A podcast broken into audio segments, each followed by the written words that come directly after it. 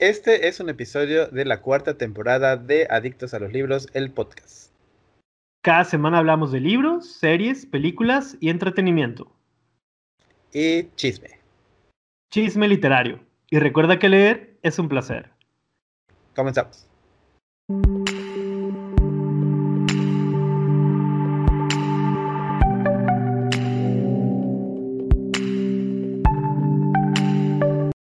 Hey, hola, ¿qué tal? Bienvenidos al episodio número 76 de Adictos a los Libros, el podcast. Yo soy Serge y me encuentro en las redes sociales como Sercho en Twitter, Facebook, Instagram, que ya es mi cuenta personal, pero también si quieren seguir el proyecto Tijuanale, pues pueden buscarme igual en todas las plataformas. Después de miles de años, ¿qué onda George? ¿Cómo estás? Bienvenido. ¿Qué onda? Bien, bien ya por fin descansando en mi casa. ¿Qué dice el calor? ¿Ahora ya, ya se calmó o qué onda? No, bueno, más o menos. Solo hace calor en la tarde, hay un poquito de fresco en la mañana y en la noche un poquito más. Oye, ¿no se escucha mi motor? Mm, no, se escucha bien, creo. Pero pues tú date aire, no, no te preocupes. Como tuve que cambiar mi ventilador. Ajá. Ah, para tu bronca con las con las CFE. Ajá. Mm, entonces, lo bueno es que tienes se me echó a perder todo para ganar. Se me echó a perder el anterior, se quemó, ah, creo. Ya. Y compré otro, pero el que compré hace mucho ruido, entonces no sé si se escucha. Pues parece que no. Ya veremos cuando lo escuchemos en las diferentes plataformas, pero pues nos dónde te encontramos a ti, George. Pues Además de tu domicilio. En mis redes sociales normales, como arroba adicto a libros, tanto en Twitter como en Instagram y en Facebook como adictos a los libros. Ahí es donde me pueden encontrar para ver el chisme.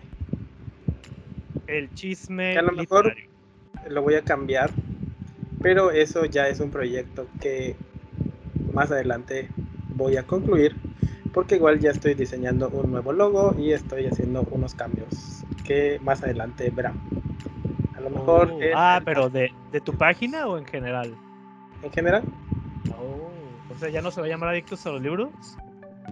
No lo sé todavía. Ah, ok. Porque en Facebook hay muchas páginas que se llaman igual, ¿no?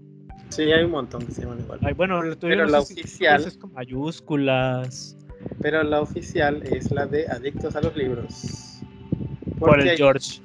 Ya casi llegamos a los 100.000 seguidores, estamos llegando a los 80 prácticamente. Ah, pues ya en corto. Que se arme la fiesta de los 100. 100 Genial. Entonces por eso a lo mejor voy a cambiar todo. Pero eso es otra historia de más adelante. Hola, vas ya a vender, estoy viendo lo del, lo del logo. Me van a ayudar a hacer un logo y todo, entonces vamos a ver cómo queda. Ah, ok. Bueno, pues estaremos al pendiente del cambio. Ahí luego nos dices ahora cómo se va a llamar o qué, qué show, qué tranza, qué dice. Y pues bueno, pues ¿qué has estado haciendo, George, en este tiempo que no estuvimos grabando? ¿Cómo te va en la vida? Pues durante todo este tiempo he estado trabajando, trabajando, trabajando, trabajando, trabajando, trabajando y leyendo, leyendo, leyendo y viendo series, series, series y así. Bueno, pues como han sido un montón de series, si quieren nada más las más irrelevantes o las que dejaron huella. Las más relevantes, bueno, empecé a ver, o bueno, primero les voy a hablar de los libros que le he leído. Rápidamente, ah, sí, cierto, me han gustado. Leí este, el proyecto de Hail Mary de Andy Weir. Y la verdad es que para ser la primera vez que leo algo de ese autor, me sorprendió un montón. O sea, el libro literal, dije, pues voy a leer esto. Solo voy a leer un capítulo, como casi siempre hago. Y terminé el libro en una semana o 15 días, algo así. Y pues estuvo muy, muy bueno. Está muy bien escrito. La historia es entretenida. Tiene varios giros interesantes. El final no fue del todo mi agrado, pero estuvo muy bien. toda la historia. O sea, todo el chisme que se creó alrededor de, el proyecto de Hail Mary estuvo muy bueno. Y es que inicia bastante intrigante con eh, la idea de que este tipo, un tipo despierta de la nada, no se acuerda de absolutamente nada y está este, como, no sé, anclado a una máquina, que esa máquina lo deja sobrevivir, pero él no sabe qué está sucediendo. Lo único que sabe es que está despierto y que sus compañeros están muertos. Es todo lo que sabe. Y entonces a lo largo de la historia nos van a ir haciendo como que retrospectiva del pasado y de, el, de su presente. Y todo es muy genial. Lo único que no me gustó tanto del libro, que a diferencia de Isaac Asimov, que Isaac Asimov cuando escribe historias de ciencia ficción, de viajes y etcétera, etcétera, como que nos como que Isaac Asimov nos deja más sencillo de digerir, más fácil de entender. No usa tantos tecnicismos y los tecnicismos que usa los plantea de una manera en la que sea muy sencillo de entender. En este no, como que Andy Weir sí se excede un poco al momento de explicarnos de manera detallada muchas cosas cuánticas, físicas, cosas que le suceden a su cuerpo de manera química, bioquímica. O sea, sí sentí un poco abrumado toda la información que nos manejaba a lo largo de la historia. Pero lo que hice o lo que hago este, fue algo que he hecho con eh, las historias de H.P. Lovecraft, que pues igual hace lo mismo. Decidí ignorarlo y solo centrarme en el tema principal, que es la historia de este astronauta y el cambio que hubo como a las 150 páginas o 200 páginas del libro. De resto estuvo excelente. Luego... De hecho vamos a leer a, a este autor, ¿no? El próximo mes con El Marciano y Artemisa. Sí, el próximo mes es noviembre. Noviembre, sí, porque estamos entrando a octubre. Como estoy este, en el mes del terror, entonces no sé nada más. Pero sí, en noviembre vamos a leer El Marciano, que dicen que igual está muy bueno, y Artemisa. Bien. Que Artemisa está medio regular, es lo que me han contado.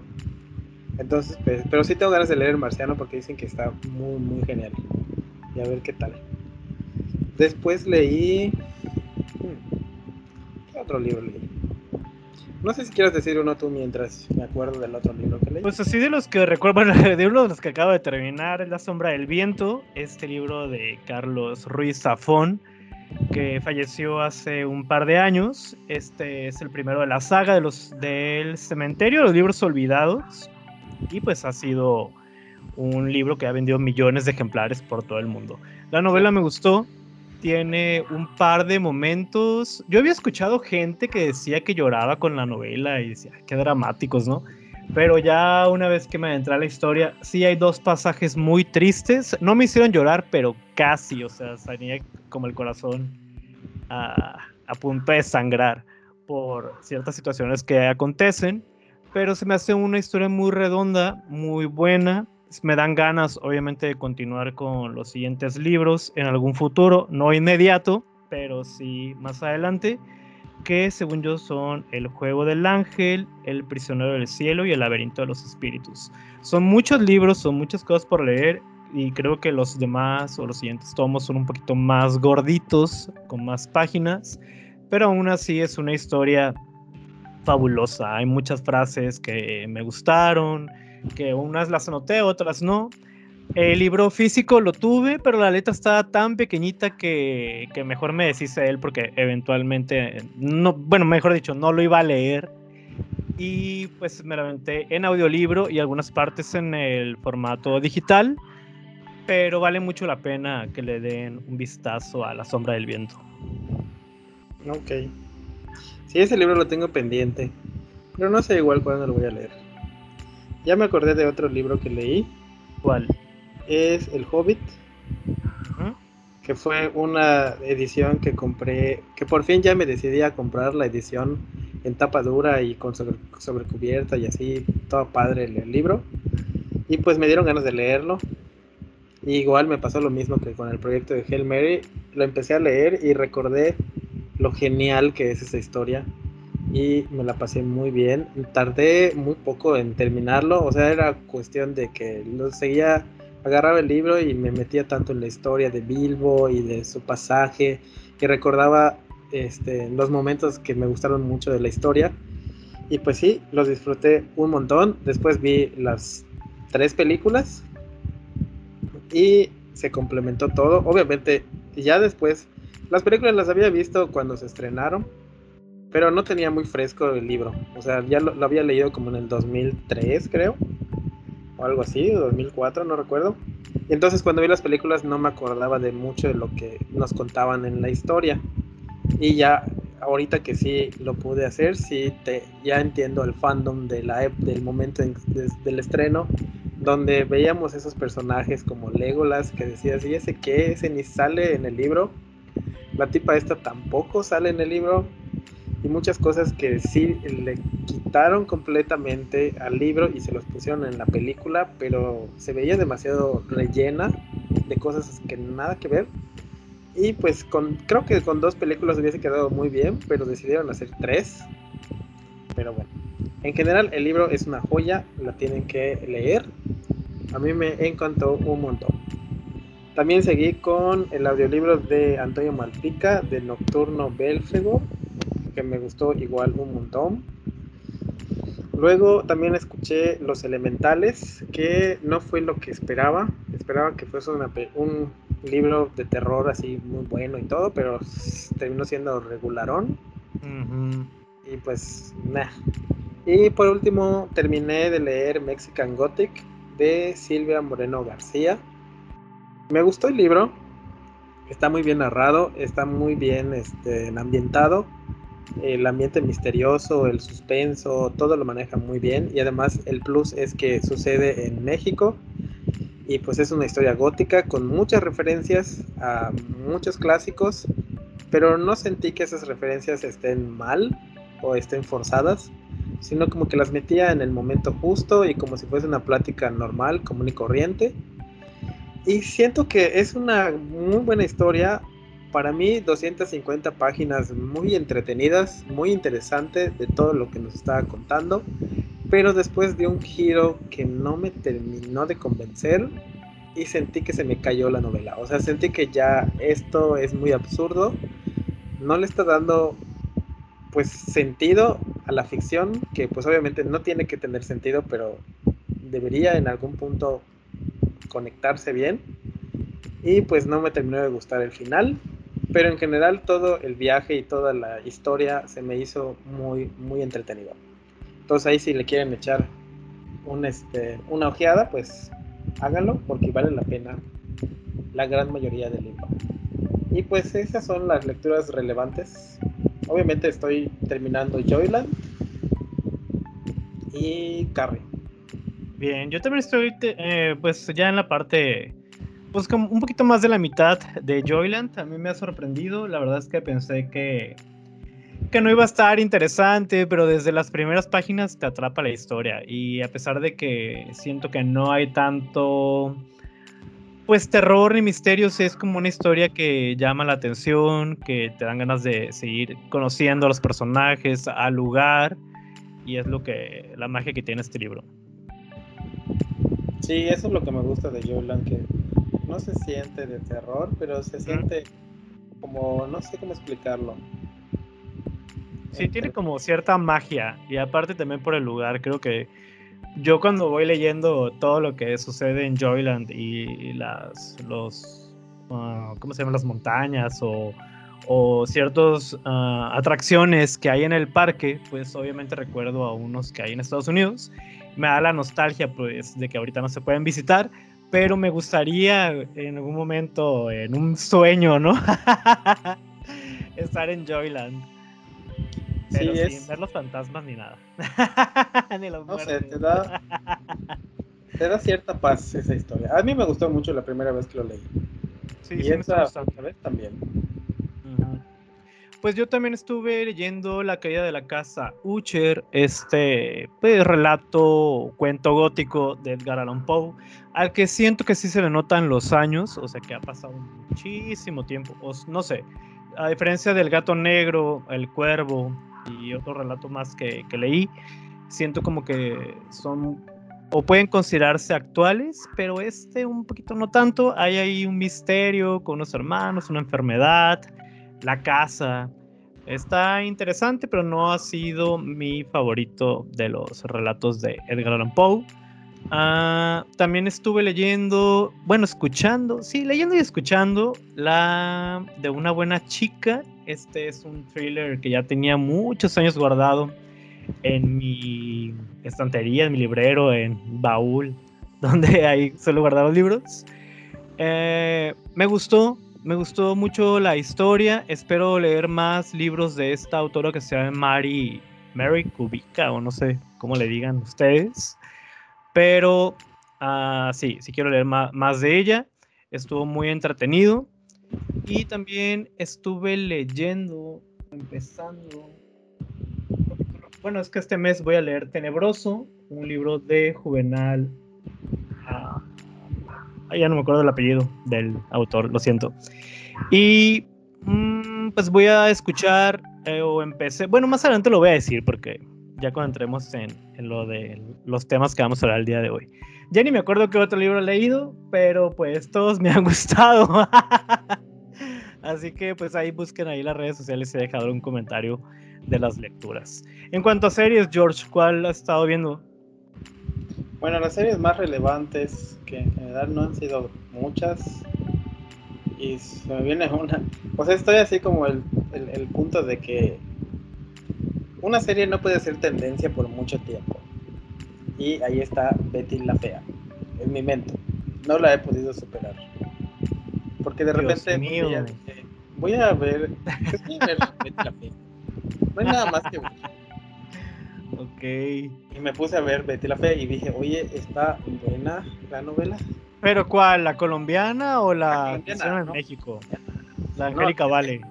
La de México es una basura. Ah, estás viendo esa, la de Jaime Camil. No, ni está- esa ni siquiera está en Netflix.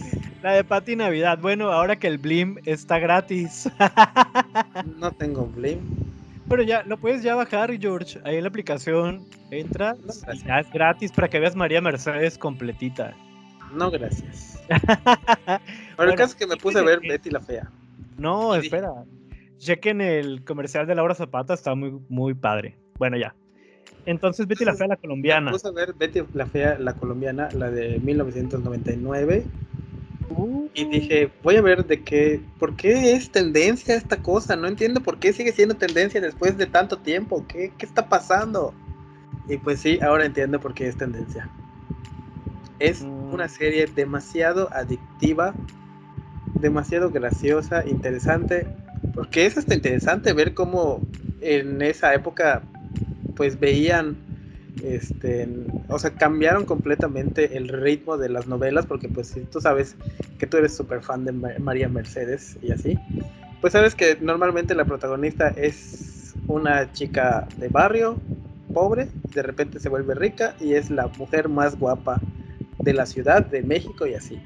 Entonces en Betty la Fea deciden hacer todo lo contrario poner una fea que no va a necesitar la ayuda de un o de un hombre para sobresalir, sino que la chava es inteligente, sabe lo que quiere y sabe trabajar y hacer cosas y en base a su propio esfuerzo y a su propio trabajo va a cambiar su vida. Y eso es lo interesante de esa novela, que no es el típico cliché, que obviamente ya después más de la mitad ya se empieza a convertir en el cliché con la transformación y así. Oye, pero no deja de ser una telenovela, ¿no? Porque eso la vida real ah, sucede o no. No, es una telenovela. O sea, está escrita normal. O sea, la chava es guapa y todo, pero está bien caracterizada. Fíjate, a mí lo interesante de, de Betty la Fea, porque no la he visto ni la veré, pero todo el éxito que ha obtenido en cada país, ¿no? O sea, no hablo de la versión colombiana, sino, por ejemplo, en México cuando se hizo también fue un éxito, cuando en Estados Unidos se adaptó a serie, este de Ugly Betty y demás también fue todo un suceso. Entonces, en cualquier lado donde se ha hecho la adaptación de esta historia, ha sido un boom. Sí, o sea, gracias a, a esa adaptación hay un montón de Betis feas en el planeta. Pero el caso es que me gustó la historia en general.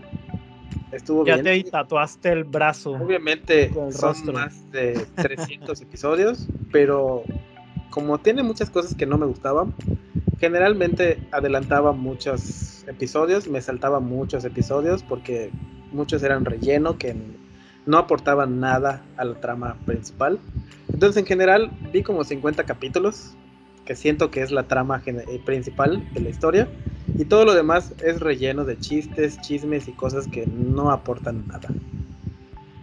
Y esa fue así como que la más importante que he visto porque pues me entretuvo un montón.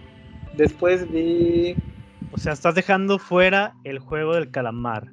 No, ese iba a mencionar, pero no. ah, ok. Que eso también ha sido todo un suceso a nivel mundial, Oh, ¿no? me Supuestamente es la serie más vista de Netflix hasta el momento. Sí, pero no le gana a Betty la Fea. Sigue estando en tendencia. ¿Qué? Ah, Dios mío. Puedes entrar a Netflix y vas a ver ¿Cuánto que te está, pagó Betty la Fea? que está Betty la Fea en tendencia. ¿Cuánto te Todavía. pagó y todo? Bueno, al rato, al rato los va a decir que está viendo ahora Leti la Fea. Ay, no. No, de hecho no, ya solamente con esas tengo suficiente. Bueno. no interesa ver nada más. ok. Pero estuve viendo una serie en HBO. Mm, Sucesión. Ah, ah, exactamente. Succession, sucesión. Sucesión en español. Aquí para los compas. Igual fue.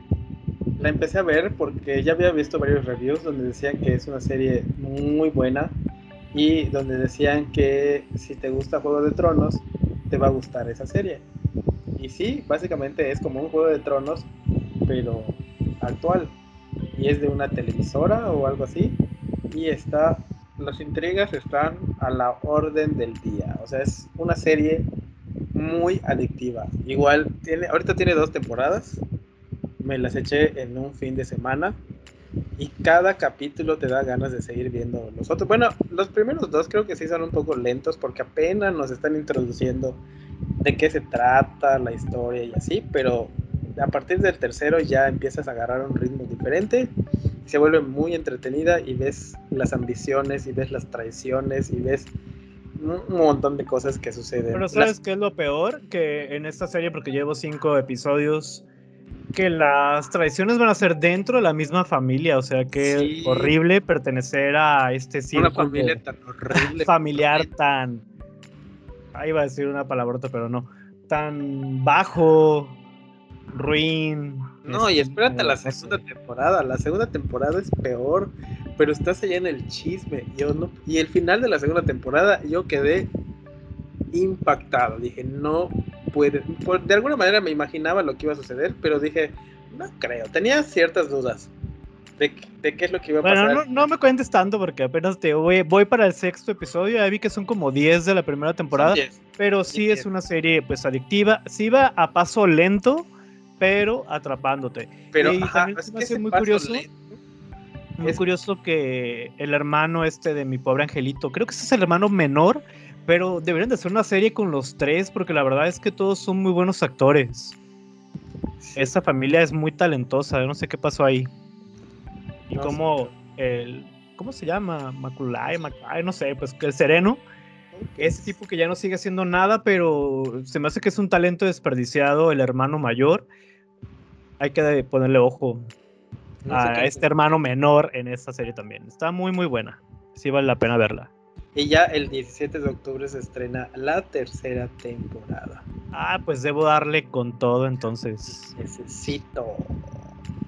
Y ya no me acuerdo de otra serie más que la de Mayor of Easttown. La de. ¿Cómo se Kate llama? Winslet. Ándale. Que igual está buenísima la serie.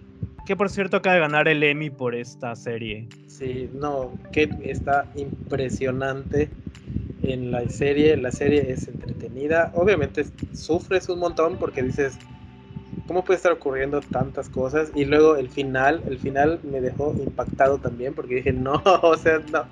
Tenía mis dudas también de quién sería Oye, el- pero esa es una miniserie, ¿no? Sí, es una miniserie, pero Ah, trae ok. siete O sea, esa no va a tener segunda temporada ni nada, ya terminó. no, Bien. es serie limitada, sí. Ok. Y está muy buena, véanla si no la han visto. Después en, en HBO se estrenó una de Oscar Isaac y Jessica Chastain de un matrimonio que igual está muy entretenida. Son cosas que dices, no ves en Netflix este tipo de historias, pero HBO las hace, te entretiene y ya me atrapó. Entonces cada domingo veo esa serie. Oye, eso que tenía resaca de series. Ajá. y por último voy a mencionar la de El Juego del Calamar, porque igual estuvo muy buena, excepto el final, pero estuvo bastante bien toda la trama. Y lo que no me gustó es que me veo los reviews y dicen que es la serie más gore. Y dije, no tiene tanto gore, tiene lo normal en una serie de este tipo. De hecho, creo que hasta se, se restringieron un poquito los coreanos porque sus películas son muy gore. Bueno, para que fuera un, poquito más comercial. Ajá, entonces no siento que sea así como la pintan, pero está muy entretenida. Y ya no me acuerdo. A mí me gustó mucho y más que la empecé a ver antes de que se hiciera todo este revuelo en las redes sociales y todo el hype eh, por doquier. Es una serie muy, muy entretenida que te atrapa desde el, desde el tráiler que pusieron ahí en Netflix en la, en la primera semana. Ya con eso te dan ganas de ver la serie, ¿no? Con esta mona saliendo, cantando. Bueno, en el idioma que ustedes lo hayan visto, lo de luz verde, luz verde, y luego ya empieza la matazón. Yo lo veo eh, coincido contigo con lo del final. Bueno, no sin entrar en detalles, pero considero que, oye, ya una vez que pasaste tantas cosas, tanto sufrimiento, tanto dolor, pues aprovecha, ¿no? Pero bueno, eh, seguramente habrá una segunda temporada y a ver qué pasa en la siguiente. Hay algunas cosas que son medias obvias, bueno, al menos para mí, pero es una serie que se disfruta igual, desde el primero hasta el último episodio. Y es una serie muy moralista, no sé si te pasó, pero yo sentí que era muy moralista por el hecho de que hay todo lo correcto que tenía que hacer el tipo este en exceso, pero vieron otras cosas que sí estuvieron pues bien. Es que es como ahora sí que las dos partes, ¿no? Por ejemplo, tenemos a este que todo hacía correctamente y el otro personaje que al contrario, ¿no? Todo sea uh, poner en peligro a la familia, a, su trabajo, a sí mismo, a los demás, con el objetivo de lograr ahora sí que tu beneficio personal. Y eso lo vemos mucho en la vida real, ¿no? Hay personas que les importa un bledo los demás, el prójimo, la familia, con tal de escalar posiciones en su trabajo, en la vida, en cualquier ámbito que se desempeñe. Entonces, pues sí, sí refleja un poquito a la sociedad, pero siento como que el final, no sé, debió haber sido diferente, diferente los últimos 20 minutos. Sí, no, al final no me gustó. Pero el caso es que la vean. Sí, hay que verla. Yo vi la segunda, perdón, la primera parte de la quinta temporada de La Casa de Papel. Ay, está genial. De verdad que si no la han visto, denle una oportunidad. Y si no han visto la serie también, porque es muy buena. Ya está llegando su final. El 3 de diciembre se estrena la segunda parte y ya con esto concluye la historia de estos personajes que robaron pues mucho dinero. Pero está súper bien. Pasó algo que quería, que anhelaba y espero que no vaya a haber ahí una vuelta de tuerca porque sería increíble o imposible, mejor dicho. Pero esta temporada la verdad es que episodio tras episodio suceden cosas impactantes. Así que hay que verla. La casa de papel. Mm, yo empecé el fin de semana pasado Misa de Medianoche. Y nada más, creo que cinco episodios. Está muy buena. A mí me está gustando mucho. He leído algunos comentarios de gente que le ha decepcionado o que dice que está muy lenta, que no pasa nada, que no es de miedo. Va con otro trasfondo, pero está también muy padre. Deberían de, de echarle un ojo. No sé si escuchan unos perros por aquí. Sí. ¿Sí? Pues bueno, son los de mi vecino. alguien, está alterándolos. Yo creo que la medianoche que se, que se avecina. Pero hay que echarle, pues como dije, un ojo a esta serie si quieren pasar un momento agradable. Eso sí, con calma, porque va también poco a poco. Pero estoy seguro que los va a sorprender. ¿Qué otra, George? ¿Ya nada? Muy bien. Pues solo nos queda hablar de películas. Ay, pues mm, yo vi una que se llma Kate, me recordó un poquito a Kill Bill eh, por las secuencias y por la protagonista femenina, empoderada, haciendo ahí malabares y, y tratando de, de, lograr el bien, ¿no? A final de cuentas, aunque esta es verdaderamente una perra, ¿eh? Digo, con todo respeto y demás, pero, pero esta no es así como tan, tan acá.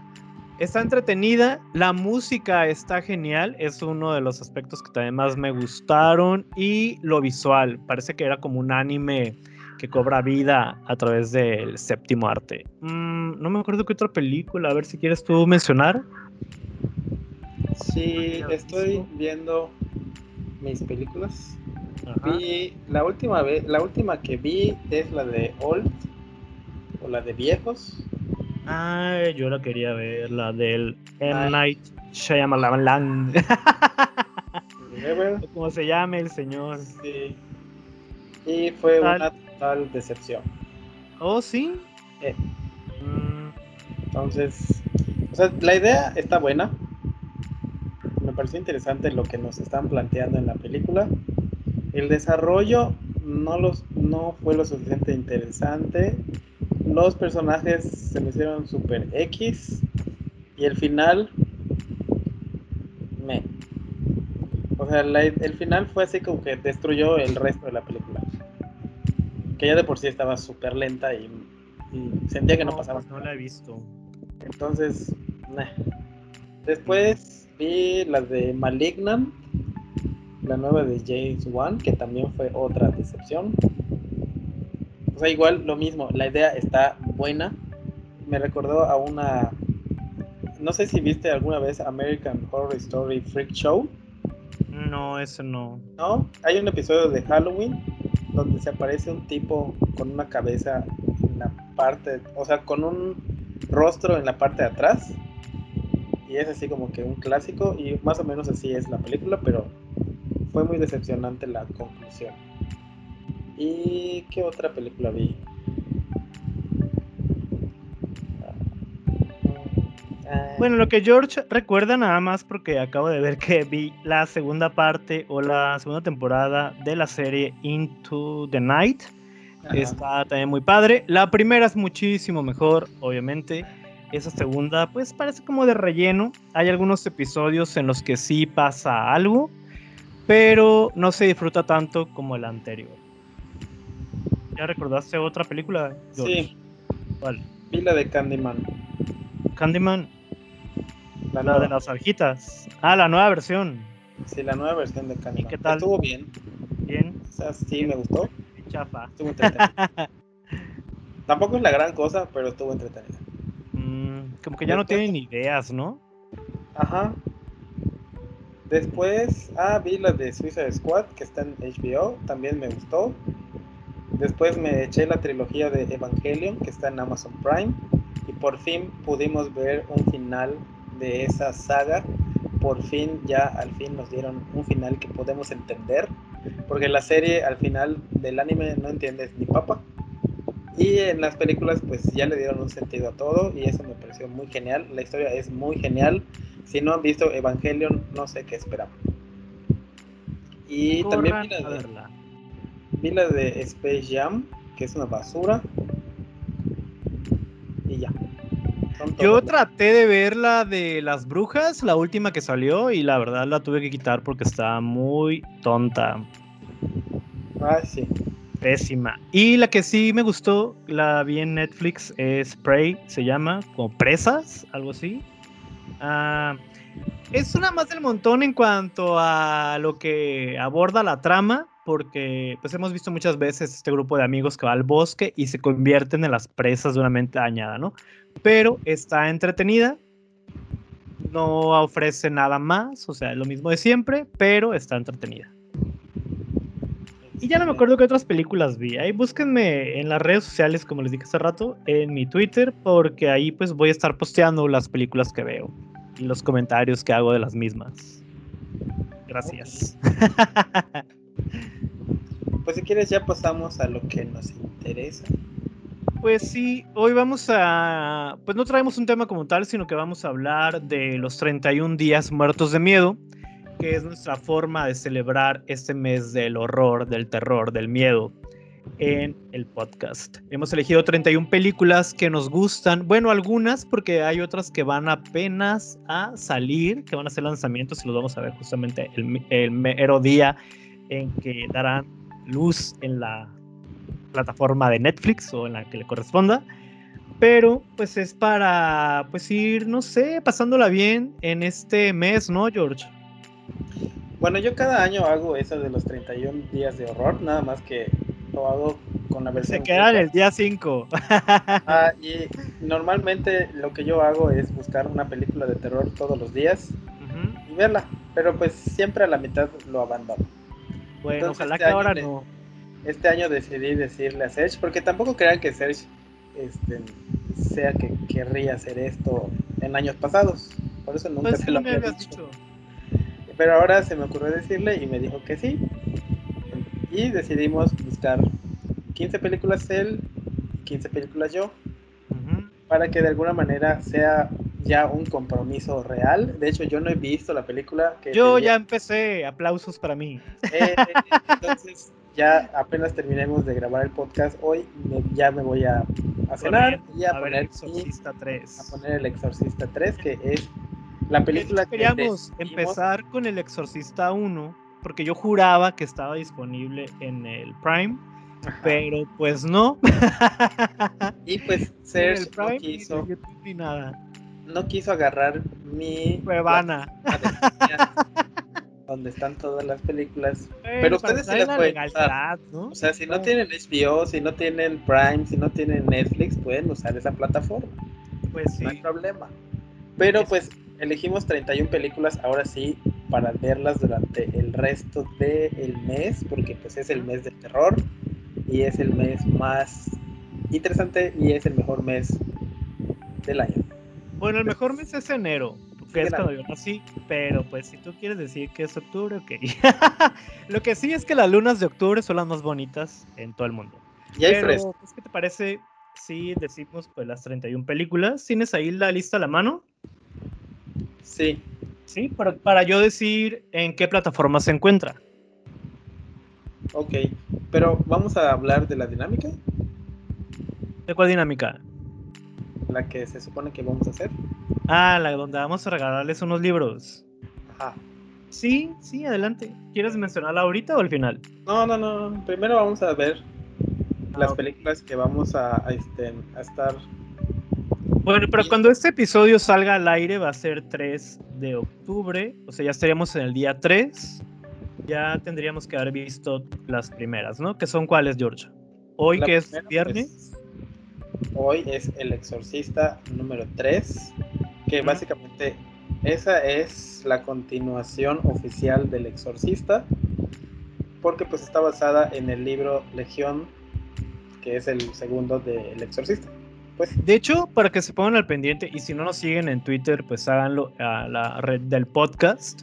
Porque cada día vamos a estar dejando tanto el tráiler de la película como algunos comentarios.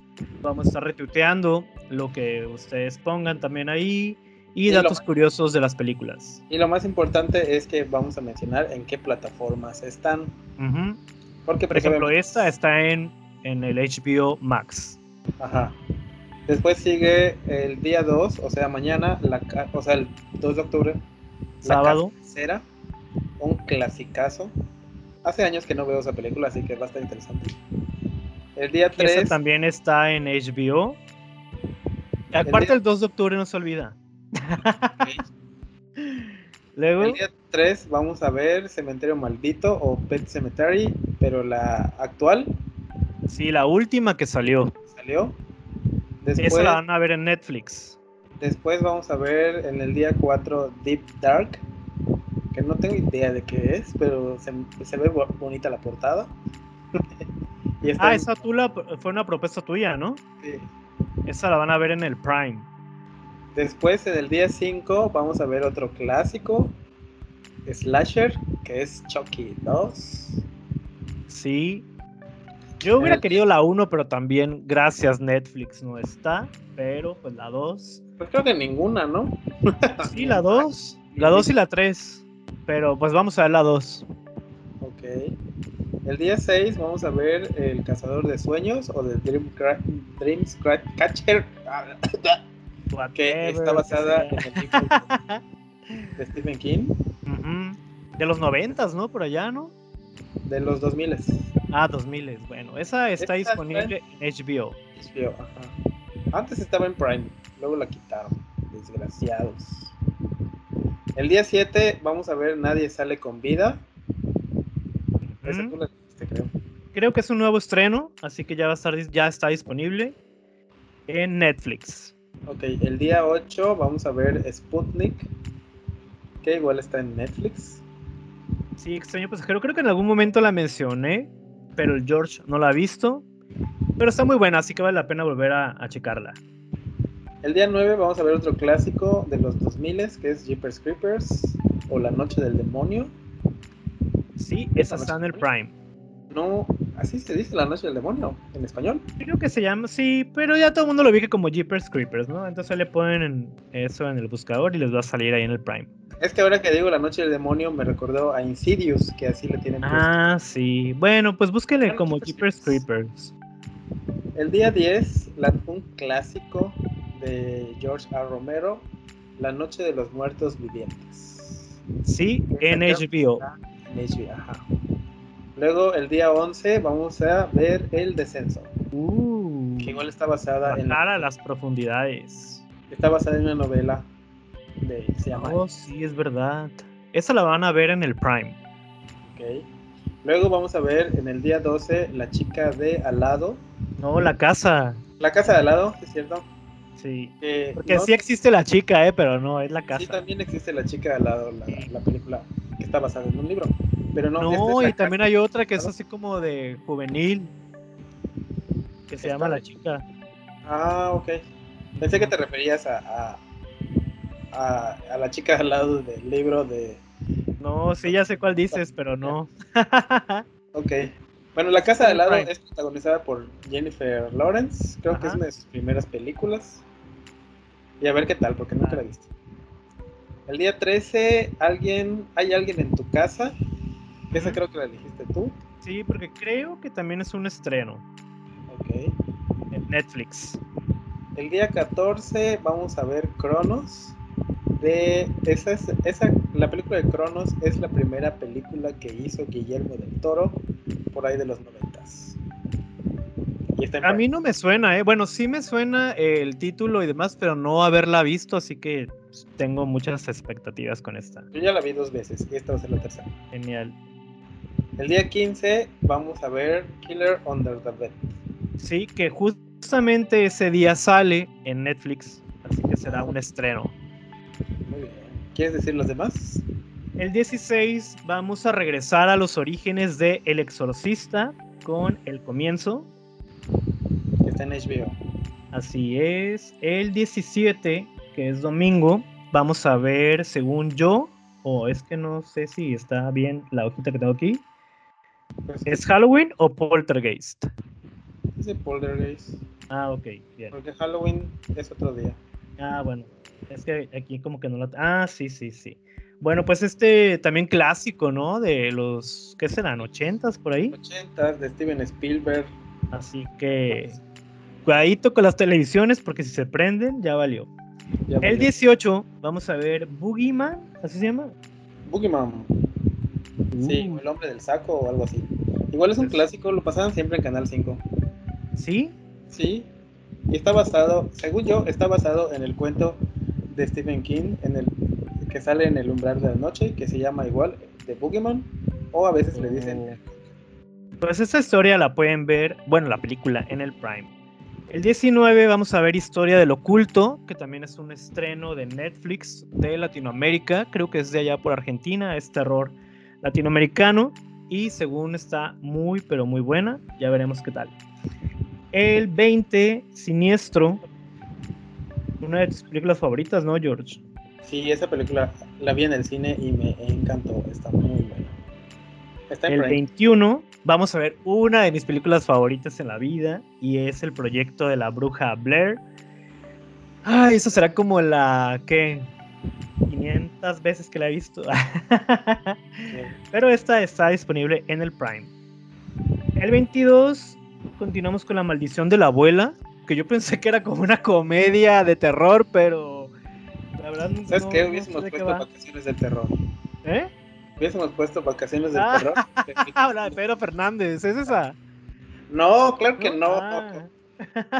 No, la maldición de la abuela, en así le pusieron en español, pero en inglés se llama Mer- Mercy o Mercy y está basada en un cuento de Stephen King. Ah, ya, con Y razón. el protagonista es el chavito que sale en The Walking Dead. Ah, ahora.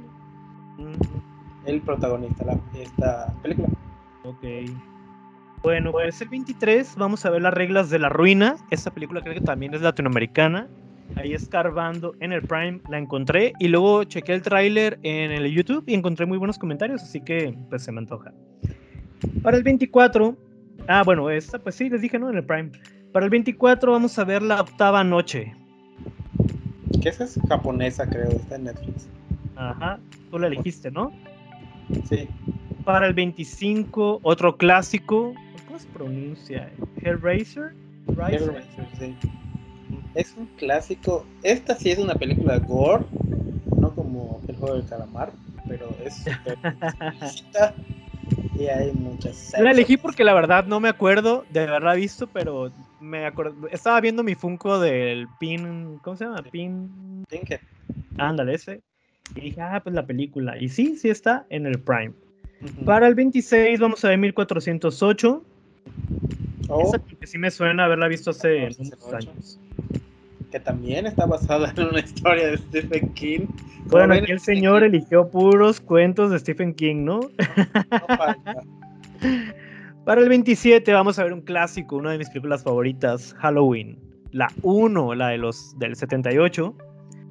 Está disponible en Netflix. Para el 28, que es un jueves, vamos a ver El Cuervo, donde lamentablemente murió el protagonista Brandon Lee. Ah, ¿En Sí. dónde? En ¿No? HBO, ¿no? no es la de no es la de Brandon Lee. Sí. No, ¿No? no. Entonces, ¿cuál es? Esta del cuervo es una historia de Edgar Allan Poe basado en sus novelas. ¿En serio? Basado por John Cusack como Edgar Allan Poe. Oh, yo juraba que era el cuervo de la de Brandon Lee. No, no, no. Oh, qué triste, qué decepción. no, está basado en Ya Edgar que me había emocionado que iba, bueno, pues ese día voy a ver los dos cuervos. Porque pues ya, qué bueno que, que aclaraste, ¿eh? El 29 vamos a ver otra de mis películas favoritas de los noventas y es Sé lo que hicieron el verano pasado. Que por cierto están haciendo una serie de esta película. Oh. Que también la van a poder ver en HBO. Para el 30, llegando casi a la noche de las brujas, vamos a ver Conjuro Fatal. Esta la elegiste tú, ¿no? está en HBO y la elegí porque es creo que está adaptada o es algo relacionado con los cuentos de De. Stephen King. Ah, y Bueno. me pareció interesante ver algo de Lovecraft que casi no hay y está en HBO. muy bien. Y vamos a cerrar el día 31 porque ustedes no lo saben, pero estaba hablando con un amigo de apellido Derbez y me dijo, oye, pues ¿por qué no pones mi película? Y yo, ah, pues sí, está bien. y vamos a cerrar con esta cinta, creo que mexicana, que se llama Exorcismo en el séptimo día, protagonizada por uno de los hijos de Eugenio Derbez, que ahorita no recuerdo su nombre. Ni vale la pena recordar. Ya la vi. Ah, yo decía, ya la viste. ¿o qué? Y capaz de que te, que te gusta mucho, George. No, y he leído pésimos comentarios, pero bueno. Pues, no puedo es decir para nada. cerrar el Día de las Brujas. Y luego ya ustedes, si quieren aventar una más, pues adelante. Miren, normalmente yo el Ajá. 31 de octubre veo Trick or Treat Oh, porque es el clásico del 2007, pero pues no está en ninguna plataforma. Pero después de ver esa cosa del exorcismo, pues voy a poner la otra película para... Qué malo. Ya me acordé cómo se llama el hijo, se llama Badir. Badir Derbez. Muy gracioso. el mejor. Bueno, a ver qué tal, a ver qué tal. Es nada más para apoyar pues al cine mexicano, ¿no? Ahí nuestras raíces. no, pues mejor este, Iba a poner una que era de Christian Bach y de otros también mexicana, pero no, dije no, esto porque la verdad es que sí la quiero ver. Entonces, pues ya será el 31 con lo que vamos a finalizar las noches, los 31 días muertos de miedo. Ojalá que se puedan unir. Va a ser divertido porque pues al final hay películas que no nos gustan o cosas que no nos van a interesar, pero va a ser divertido verlas y pues escribir que es una basura. Pues mira, yo hoy que vi de nuevo El Exorcista 3, la verdad es que me gustó muchísimo. Yo la vi cuando tenía como unos 10, 11 años y esperaba algo muy similar a la primera, ¿no? Entonces me decepcionó completamente en aquel instante, en aquel momento. Pero hoy, miles de años después, o sea, me gustó muchísimo. Creo que la atmósfera es más, un poquito de la mano o también oscura, sin tanto elemento eh, maligno como en la otra, pero no sé, o sea, es como también fue un parteaguas en esas historias de, de los thrillers psicológicos, entonces ojalá que la gente le dé la oportunidad y si ustedes pues tienen el HBO, aprovechen para ver El Exorcista 3, que el, el autor, este, ¿cómo se llama? Larry, no, no, me acuerdo cómo. Eh, no quería que le pusieran El Exorcista 3 porque la 2 había sido un fracaso y la gente se ve con la idea de como que, imagínate, una 3, pues peor, ¿no? Entonces, pues no, no pudo convencerlos de que la llamaran Legión nada más, pero creo que hubiera sido lo adecuado. Pero igual, hay muchos datos muy interesantes de esta película, ojalá que los puedan checar. Y no se les olvide seguir el Twitter del podcast. Y además tengo entendido que esa película ya la volvió a escribir él, como la cuestión del exorcista. Entonces él metió mano en el guion Así que pues está. Sí, y de hecho hasta la dirigió, entonces póngale mucha atención, la verdad está muy buena, ojalá que la disfrutes al terminar el episodio, George. Y también queremos hablar, además de, de los 31 días muertos de miedo, del maratón. ¿Cómo, ¿Cómo va, George? Tú que estás más ahí. Sí, vamos a participar en el Miedotón de la Casa Embrujada que organizó eh, la Vikinga Lectora Marian en, este, en, sus redes sociales. De hecho, tiene una red oficial que se llama, que es arroba miedotón.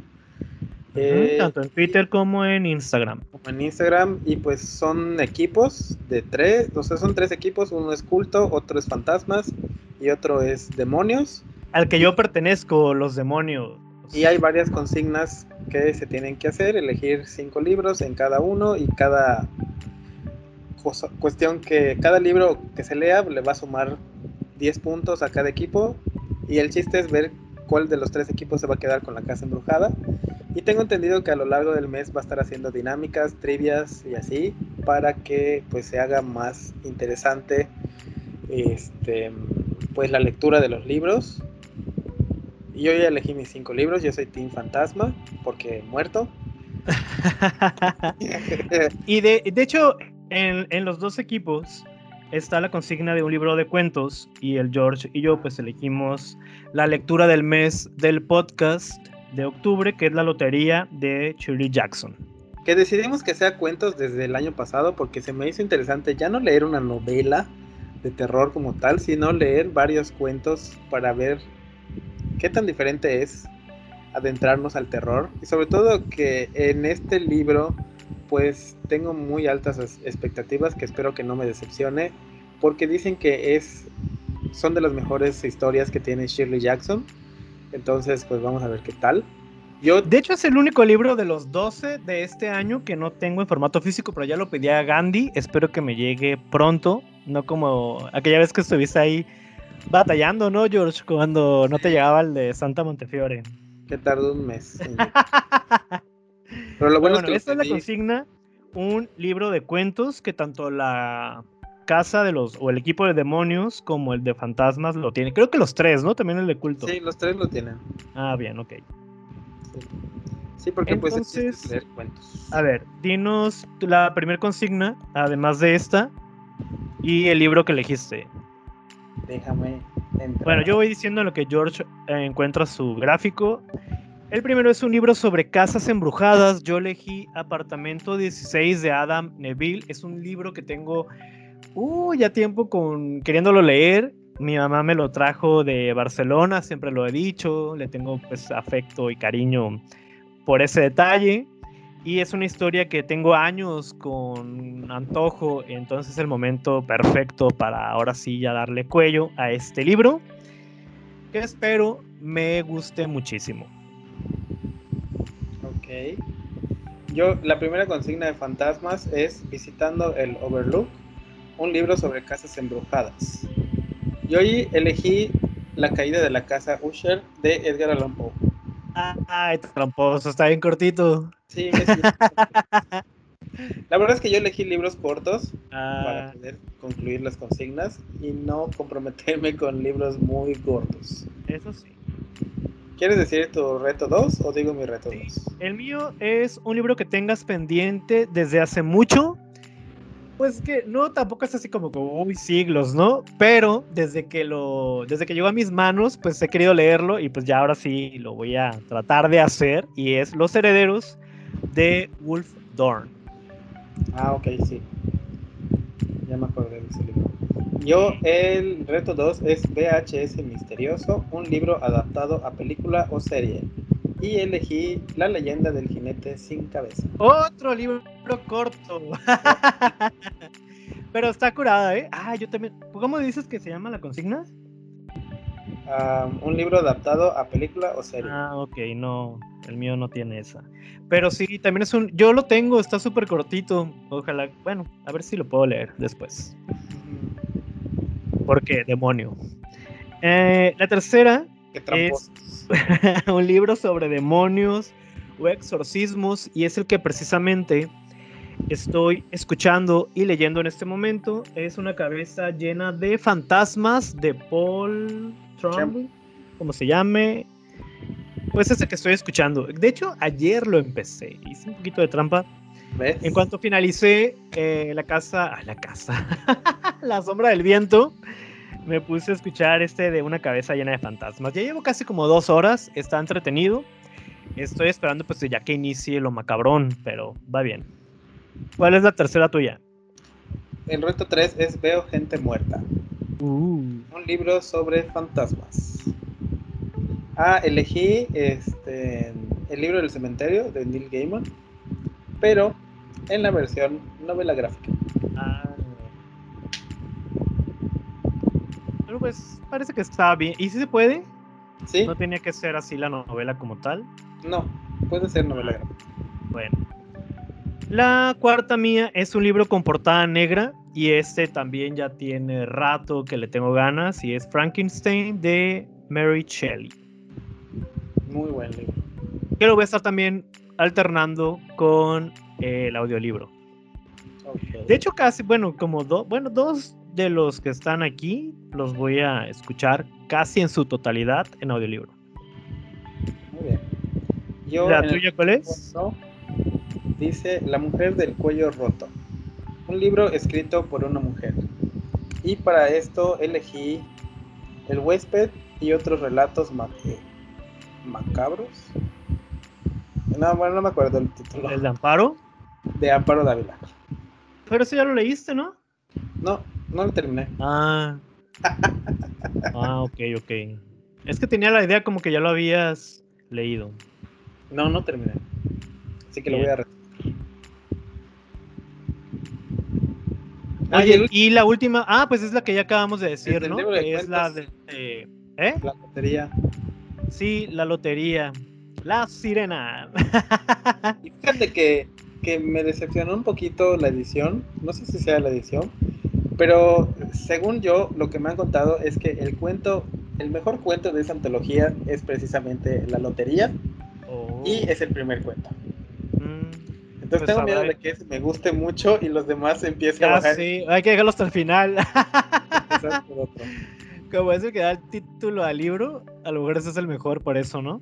Sí, pues no pues sé. a ver porque- qué tal.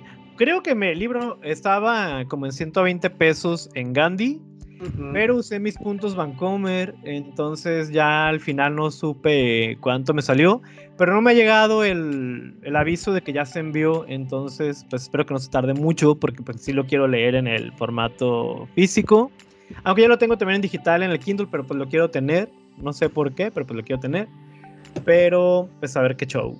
Estas son las cinco consignas, tanto del equipo al que el George pertenece, que son los fantasmas, que obviamente van a perder, y los diablos, demonios, que pertenezco yo, ganaremos la casa. Por tramposos. ¿Por qué?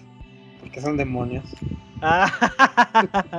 bueno, pues los fantasmas por lo general no son muy buenos, ¿no? Entonces el líder de los fantasmas, pues obviamente son los demonios.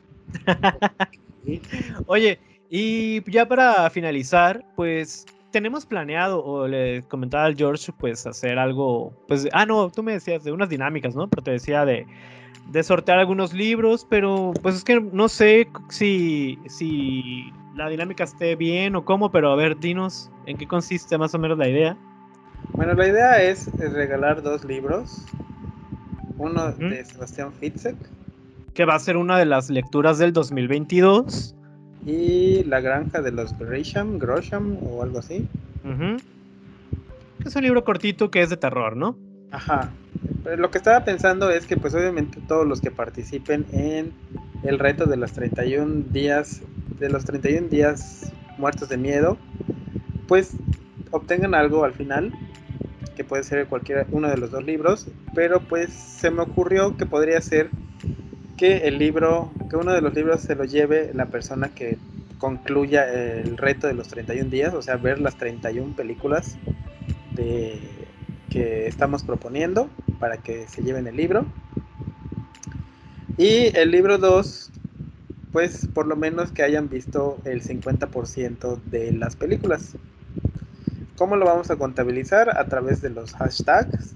O sea, tienen que usar el hashtag de 31 días muertos de miedo etiquetando obviamente al podcast y con pues su respectiva opinión de la película que hayan visto. Sí, porque también, acuérdense, bueno, estaba pensando yo también que ya ves que este de la granja pues está cortito y todo.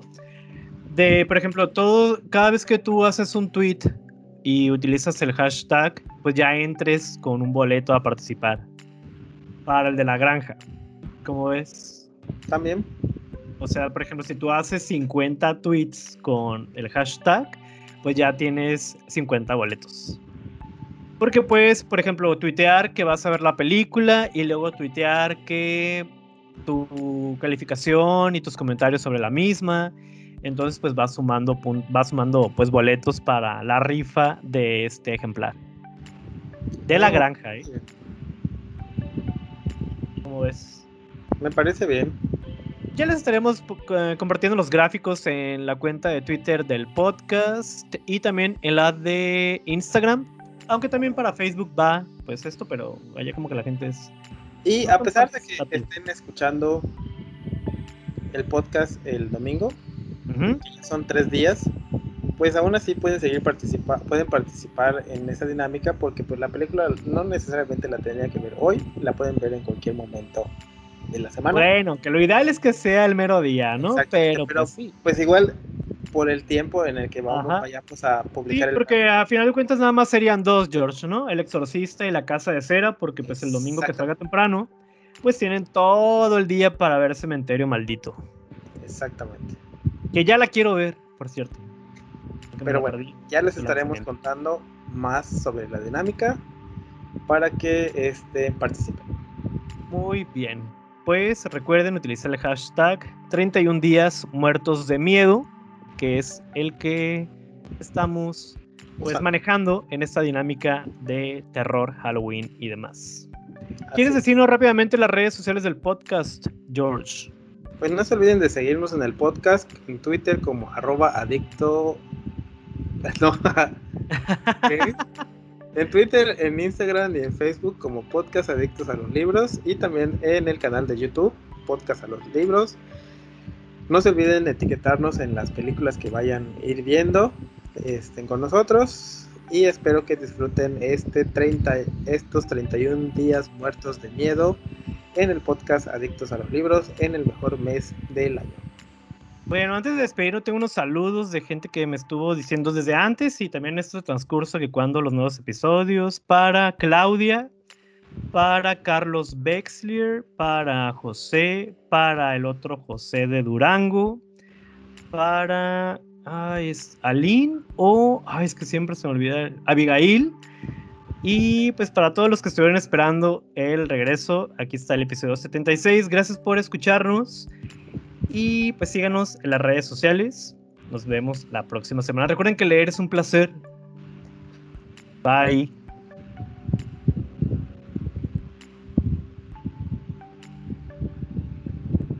Oh, ya.